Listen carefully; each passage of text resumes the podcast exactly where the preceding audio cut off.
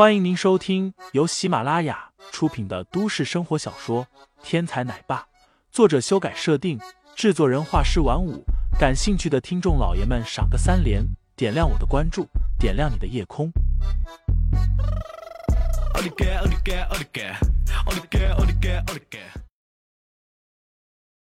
第一百三十一章吵架上，将黑拳开到了游轮之上，警方根本就无从查处。一旦有所动作，船上很快就会发现，然后就可以及时的疏散人群。这样的妙处，只有在明珠市才有可能。在游轮的最下面一层，有一道偏僻的小门，里面正是游轮上打黑拳的所在。在小门的两侧，两名船员一左一右相向而立，一双眼睛警惕的望着四周。李婷带着杜威来到小门前。掏出一张卡片递了过去，这是黑泉市场特有的身份名牌，没有名牌的人，除非有人带领，否则不能入内。一名船员接过来名牌，在小门侧面的读卡器上划了一下，然后“滴”的一声，小门打开，立刻有一阵喧嚣的声音透了出来。杜少，里边请。李婷伸出手，客气道。杜威点头，也不客气，迈步走进了船舱。这个船舱其实是船上一处隐秘的夹层，说是夹层，其实空间很大，足可容纳五百人左右。在船舱的正中央有一个巨大的铁笼子，笼子上面有着锋利的倒刺，往来让人心中不寒而栗。笼子里面有一处平台，这里正是船上打黑拳的地方。这一刻。看台的周围已经坐满，周围的人群山呼海啸，不断的呐喊道：“打死他！打死他！”铁笼的中央，一个年轻人高举双手，正在欢呼示意。在他的脚下，正有一个年轻的男子，双腿折断，口鼻流血的躺在那里。李婷指着那狂欢的青年人道：“那个人就是王长浩。”杜维凝神看去，只见那个年轻人左脚踩地，极其的沉稳，右脚虚点在那名伤者的身上，脚力蓄而不发，显然是个用腿的行家。看了一会儿，杜威冷笑：“这种人也敢称腿法无敌，真是笑话。”此时，王长浩打了个呼哨，呼的一脚，砰的一声。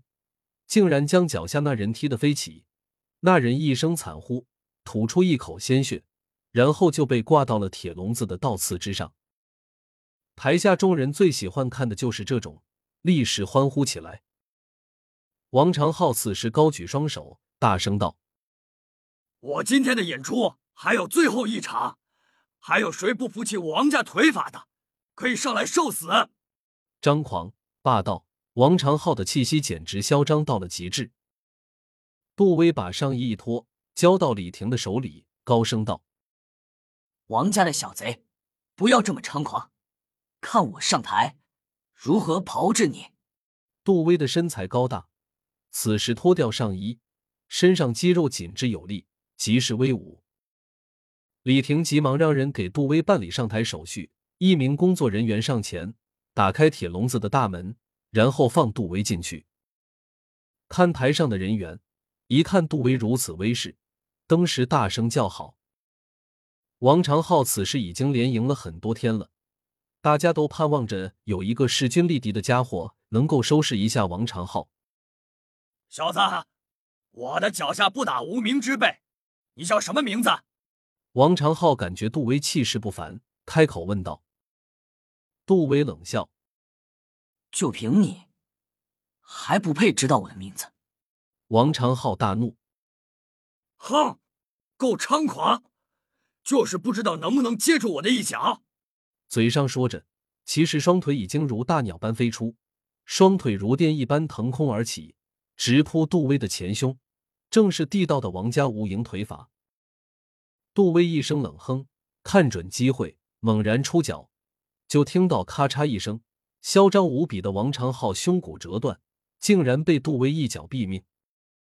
在杜威到来之前，王长浩已经嚣张了好些天了，在王长浩的脚下，没有人能够撑过十招去。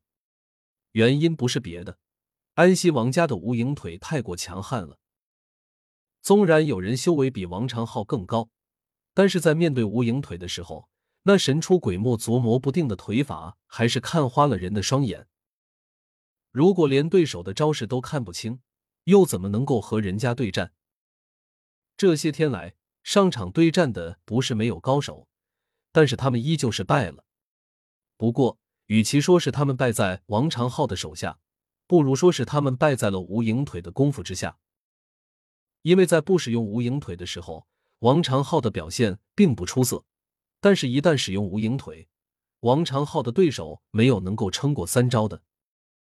在杜威上场的时候，围观的观众看到杜威一身的肌肉，心中想的是：这个杜威看起来很是威武，估计能够撑到十招以上了。